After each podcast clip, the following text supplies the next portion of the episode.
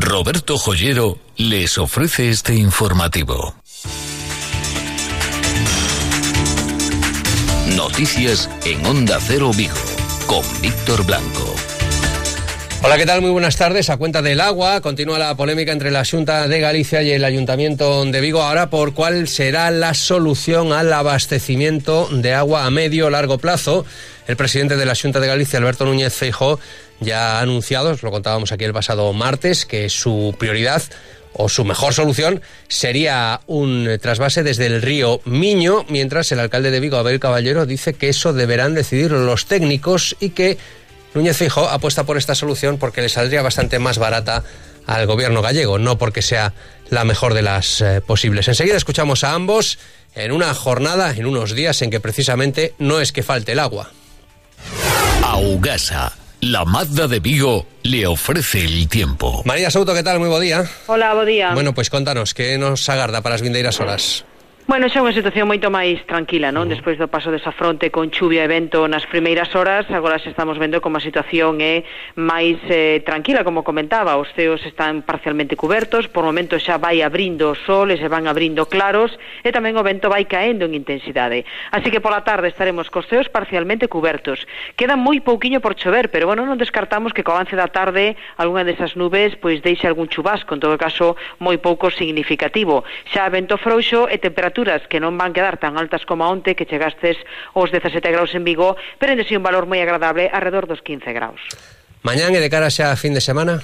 Bueno, pois vamos a seguir con ventos do suroeste, que son ventos que traen moita humidade, así que non esperamos o paso de ningunha fronte, como pasou esta madrugada, pero sí de continuar con un ambiente bastante gris. Así que tanto mañán como na fin de semana os teos van estar moi cubertos na comarca de Vigo. Por momentos teremos chuvia miúda, pouca cantidade, pero sí chuvia miúda e un pouco persistente, e as temperaturas, como van a seguir sendo ventos do sur, pois tamén sen grandes cambios. Os sea tres días moi similares, venres, sábado e domingo. Uh -huh, a verdade é que sí. Perfecto, e casi me atrevo a decir que os principios da próxima semana tamén. Vale, moi ben, María, pois moitas gracias por atendernos Hasta en luego. directo. Bo día.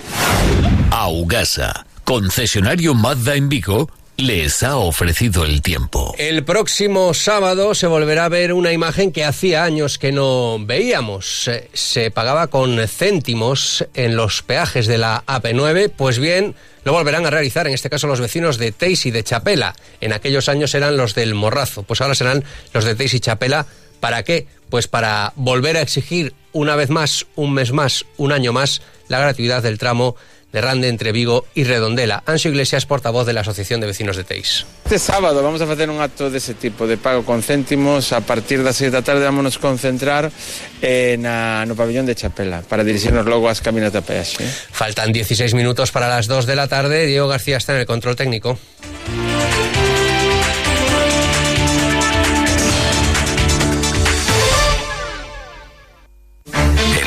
1978, Roberto Joyero trajo a Vigo el modelo de la nueva joyería y relojería propia de las principales capitales europeas. Hoy ha vuelto a hacerlo con el mayor y más moderno espacio de exposición de las firmas más exclusivas. Descubra el concepto de la nueva joyería en Roberto Joyero. Roberto Joyero, en Velázquez Moreno 3234, Vigo. Noticias de Vigo, con Víctor Blanco. Unas horas eh, después de que pronunciase en el Pleno estas palabras la concejala de Urbanismo, María José Caride, de que la escuchásemos aquí, parece que ya ha habido reacción en el Partido Popular a nivel autonómico. Estas eran las palabras de María José Caride que tienen que ver con una modificación de la ley del suelo que, a juicio de la concejala, supondría favorecer, por ejemplo, los planes del presidente del Real Cruz Celta, Carlos Mourinho, para la construcción de un centro comercial en Mos, porque facilitaría la expropiación de los terrenos necesarios. Si, por exemplo, un promotor quere facer un centro comercial para os cidadáns de Vigo, no Concello de Mos, sin ter ningún metro cadrado de terreo, pode chegar e solicitalo. Ese promotor pode ser, poñamos por exemplo, unha empresa, unha sociedade limitada unipersonal con sede en México DC. Por exemplo, ese promotor vai a poder solicitar ese proxecto. A de Galicia yo pode autorizar. e o día seguinte os montes van a ser expropiados. Ya en el Partido Popular ayer, eh, durante el Pleno, se decía que era un anteproyecto de ley que estaban alarmando sin necesidad, que no estaba ni mucho menos aprobado y parece que en las eh, últimas horas podría haber ya una marcha atrás definitiva con respecto a esta modificación puntual en la ley del suelo. En cualquier caso, no por ello va a dejar de incidir en sus proyectos el presidente del Real Cruz Celta, Carlos Mourinho, e incluso la alcaldesa de Mos, en estos micrófonos ayer a esta misma hora, decía que su objetivo no es ni mucho menos la expropiación, sino que ella cree que se puede llegar a un acuerdo con los propietarios de los terrenos, con los comuneros de Tameiga, igual que se hizo ya con los comuneros de Pereira para la construcción de la ciudad deportiva que se inicia ya. Es una zona de ocio pioneira, que será pioneira na comunidade europea, como calqueira cidade do mundo, e de, en este caso de Europa, pois os equipos que desarrollan as súas cidades deportivas nas cidades, vinculadas a centros de ocio, a centros de esparcemento, ahora ben, eu non vou a permitir aquí un atropello a ninguén, é dicir, eh, non vou a ser eu a que utilice a expropiación forzosa. Aí está Pereiras que é o exemplo do que quere a alcaldesa. Acordos, acordos e acordos. Eu son optimista e creo que o tempo dará as razóns e un acordo. La alcaldesa de momento optimista. Aquí también he escuchado ustedes reiteradamente en diversos días a los propietarios de los terrenos, a los comuneros de Tameiga, insistiendo en que no habría centro comercial y que si les obligaban a una expropiación, pues que sin duda habría movilizaciones de todo tipo. Vamos a ver en lo que queda todo esto mientras continúa la polémica en torno al abastecimiento de agua en nuestra ciudad entre Junta de Galicia y Ayuntamiento de Vigo. Esto es lo que escuchábamos el pasado martes al presidente de la Junta tras reunirse con la ministra de Medio Ambiente. Eh, estudiaremos las distintas oportunidades para, bien a través de un bombeo eh, del Miño, podamos abastecer a ese embalse y desde ese embalse garantizar agua suficiente para la ciudad de Vigo y toda su área metropolitana. Y esperemos firmar ese convenio de forma inmediata y ponernos a estudiar esta opción eh, una vez que finalice los estudios adecuados. Al alcalde de Vigo, Abel Caballero, no le ha gustado nada que Núñez Fijó se refiriese únicamente a esta opción porque dice que precisamente el convenio firmado entre Xunta de Galicia, Ministerio de Medio Ambiente y Ayuntamiento de Vigo es para que los técnicos decidan cuál sería la mejor solución. Pero, señor Fejó, si el estudio es para que los técnicos nos digan cuál es el mejor sistema de abastecimiento, el río Miño y el trasvase desde allí es una de las opciones, pero hay otras. Desde el río Itabén, desde el río Verdugo, una presa nueva, hay otras opciones. ¿Saben por qué el señor Feijó no quiere, porque el señor Fejó plantea que se haga un trasvase desde el río Miño, porque así lo paga el gobierno de España y él no paga nada. Yo lo que quiero es que los técnicos nos digan cuál es la mejor opción. Pero les tengo que decir que el trasvase desde el río Miño nos costaría a esta ciudad un millón de euros al año de bombeos. Y por tanto, ya se verá si es la mejor opción o no. Pero ya el señor Fejó, con tal de que Vigo pague un millón de euros al año, ya se inclina por ello. Noticias Vigo. Víctor Blanco. El fiscal superior de Galicia, Fernando Suances, confirmó que la Fiscalía Provincial de Pontevedra ultima una demanda colectiva por el deficiente funcionamiento de la autopista AP9 en la zona de Rande desde el inicio de las obras de ampliación y hasta el pasado verano. O objetivo que queremos é formular unha demanda colectiva ante o xulgado mercantil que corresponda e ganala, non? A mí gustaríame moito progresar en iso, aunque non sei moi ben, porque non é fácil, eh? hai que articular a demanda en xulgado mercantil e demais, pero esa é unha das eh, áreas que a mí me gustaría moito eh, me gustaría moito progresar. No aplauden demasiado porque son muy prudentes después de lo ocurrido en los últimos años, pero en cualquier caso les parece bien la iniciativa a los vecinos afectados. El portavoz de los vecinos de Teis es Sanso Iglesias. Bueno, nos parece nos ben todo o que poda supor eh, eh, bueno, que, que a Fiscalía actúe contra Audaza parece nos ben, non?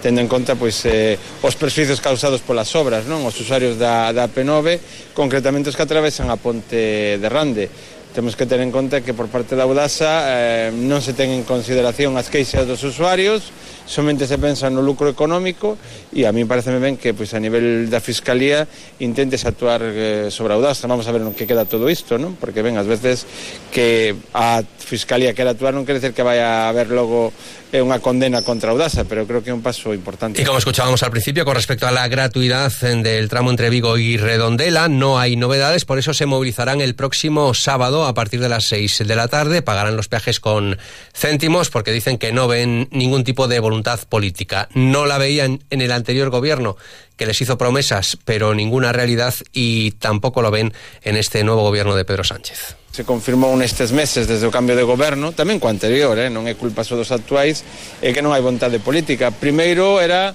se estaban agardando a resposta da Audasa a, en relación á supresión da peaxe. Agora o problema é a necesidade de facer un estudo eh, de mobilidade e de alternativas da P9. Ben, eu creo que son excusas, unha cousa non quita a outra. Eses estudos para mí xa terían que estar feitos, pero ainda que non estén, non ten por que ser un impedimento de eliminación da, da peaxe, non? independentemente que haxa que, que facer accesos que nós desde a Asociación de Veciños de Tei defendemos, non? entendemos que hai que hai que eliminar a peaxe e ao mesmo tempo convertir en tramo urbano pero ben, o que non hai vontade política eu creo que aí é necesario seguir coa presión social non? Ayer a esta hora se reunían los eh, trabajadores de la hora, los representantes sindicales con la empresa, con la mediación de la inspección de trabajo. Pues bien, no hubo acuerdo, rotas ahora mismo las negociaciones. Los trabajadores dicen que ellos siguen exigiendo la readmisión de los siete despedidos y que a cambio le han ofrecido a la empresa, bueno, pues posibles bajas incentivadas o incluso prejubilaciones, pero que la empresa ha dicho que no, que se mantiene inflexible en el despido de esos siete trabajadores. Por lo tanto, negociaciones rotas. Los trabajadores han vuelto a la huelga, han vuelto al encierro en la sede de Dornier en la calle Placer y además señalan que por lo que les ha dejado caer la empresa, durante las negociaciones, su objetivo es no solo no readmitir a esos siete trabajadores, sino seguir despidiendo a algunos más. Actualmente son 39 y dicen los trabajadores que la dirección de la empresa les ha dejado caer que el servicio ahora mismo en la ciudad de Vigo se podría prestar con tan solo 17 trabajadores. Por eso se temen un continuo goteo de despidos. Escuchamos a Julio Fernández, que es portavoz de los trabajadores de la hora.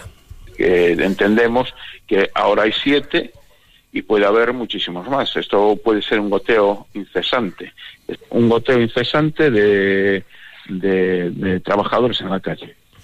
Lo tenemos claro, ¿eh? Siguen mirando al ayuntamiento que hace ya meses que inició un expediente. Ahora resulta que dice el concejal que no tiene ningún objetivo ese expediente, que el propio expediente determinará qué es lo que se puede hacer, si una sanción a la empresa, si una resolución del contrato, pero vamos, que lo que viene diciendo en las últimas semanas, es un asunto muy complicado, que están trabajando muchos departamentos del Concello y a los trabajadores no le queda otra que esperar. Mire, si yo dijera que hay un objetivo, estaría prácticamente marcando algo que no puedo marcar. El objetivo es reponer la situación, reponer el cumplimiento del contrato y la decisión final será la que se adopte en su conjunto. Si yo hubiese en algún momento marcado un objetivo inicial, no estaría siendo imparcial y me corresponde como gobierno, evidentemente, cumplir la legalidad, pero dentro de lo que es el propio contrato entre concesionaria y empresa, entre concello, perdón, y concesionaria. Continúan pasando las semanas, continúan pasando los meses sin ninguna solución. Hoy el secretario comarcal de la CIGA, el señor González, ha estado en, en la tesorería de la Seguridad Social. ¿Para qué? Pues para reclamar que se acabe con la ley que obligaba al aumento de la edad de jubilación hasta los 67 años. Dicen que esto se ha demostrado inútil para conseguir más ingresos para garantizar las pensiones eh, futuras y que además está perjudicando a los trabajadores, no solo a los que quieren jubilarse, sino también a aquellos jóvenes que están ahora mismo sin trabajo. Escuchamos a Alberto González. Volva a, a situación anterior á reforma do 2011, donde eh, na reforma das pensións o que se fixo foi eh, atrasar a edad de xubilación aos 67 anos e eh, suspender o que é a xubilación parcial e os contratos de relevo. Nos entendemos que nun país como, como Galicia, onde o 50% da población eh, nova está no paro e temos unha cantidad de emigración de miles e miles de, de homes e mulleres novos, de rapaces, no? que nos vais están emigrando, non entendemos como se quere atrasar esa edad de xubilación. So Y hay asuntos que le encantan a nuestros políticos. Por ejemplo, el tema central en muchos eh, debates es el parking del Hospital Álvaro Cunqueiro. Ahora tiene una derivación, la que hizo el Partido Popular en la jornada de ayer y ha repetido en el día de hoy, que es que el Ayuntamiento de Vigo, ya que exige tanto la gratuidad del parking del Álvaro Cunqueiro, lo que debería hacer es también poner gratuitos todos los aparcamientos que están en las inmediaciones de los centros de, de los centros de salud de nuestra ciudad que sea coherente y entonces que ponga también gratis todos los parques concesionados municipales que están al lado de los hospitales y de los centros de salud de Vigo. ¿Por qué voy a pagar o por qué cualquier ciudadano va a pagar cuando va eh, a Povisa como centro concertado con el Sergas que es? ¿Por qué no pone el consejo gratis en, en, los parques que están al lado de los centros? Y mientras de desde el gobierno se dice que lo que intenta el Partido Popular es distraer la atención sobre un hecho clarísimo. Los que vayan al parking del Álvaro Cunqueiro eh, que de alguna forma tiene responsabilidad la Junta de Galicia, tienen que pagar. Los que vayan al parking, que depende del Ayuntamiento de Vigo, es gratuito. Reconoce algunas deficiencias en ese parking, pero que se van a arreglar. Aquí lo importante es que hay una obra concesionada con un periodo de garantía, pero está como todas, como si en cualquiera de las humanizaciones que estamos realizando mañana se produce alguna deficiencia, se va a exigir su reparación de inmediato. Tu compraventa de confianza Autorribada te ofrece la información deportiva. Rubén Rey, buenas tardes. Buenas tardes. Fran Beltrán ha entrenado con el resto de compañeros ha completado toda la sesión de trabajo y por tanto todo apunta a que podrá recibir el alta en las próximas horas y en cualquier caso está a la disposición de Cardoso el próximo sábado cuando a la una arranque en Balaídos el partido ante el colista Huesca, considerado el Huesca por Yago Aspas como un rival directo Así es que parece cambiar el chip, el vestuario del Real Club Celta y dándose cuenta de que están eh, muy cerquita de zona de descenso, solo tres puntos por encima de la zona roja. Volverán además Hugo Mayo y Cabral después de sanción todavía no llegan ni Lobotka ni Matías Jensen. Va lentísima la recuperación del centrocampista danés y la gran interrogante, que yo creo que no debería haber muchas dudas, es si Maxi Gómez volverá a ser suplente o, como todo apunta en esta ocasión, sí que ya entrará en el once inicial de Cardoso. Liga Sobal, partido adelantado ayer, derrota de Cangas en León, 35-23. Hasta final de mes, en Auto Rivada, especial Black Week, con hasta 1.500 euros de descuento directo en una amplia selección de coches. Y muy atento a nuestras redes sociales, tendremos sorpresas y sorteo. Este año no puedes dejarlo escapar. Te esperamos en Auto Rivada.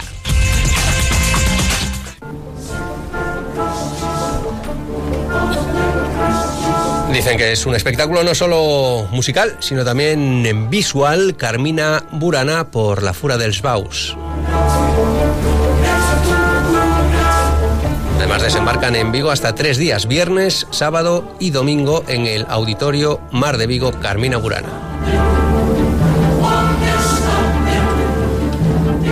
Como les contaba al comienzo de este informativo María Souto, una tarde en la que se podrán ver incluso algunos eh, claros y se espera un fin de semana húmedo, lluvioso, no lluvias con demasiada intensidad, pero en cualquier caso ambiente húmedo al fin y al cabo durante toda la jornada de mañana y también durante el fin de semana.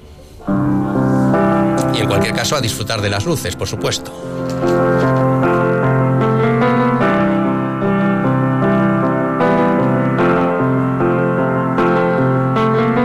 In our Christmas time, so we are going to listen just Happy Christmas de John Lennon with the light, with the music.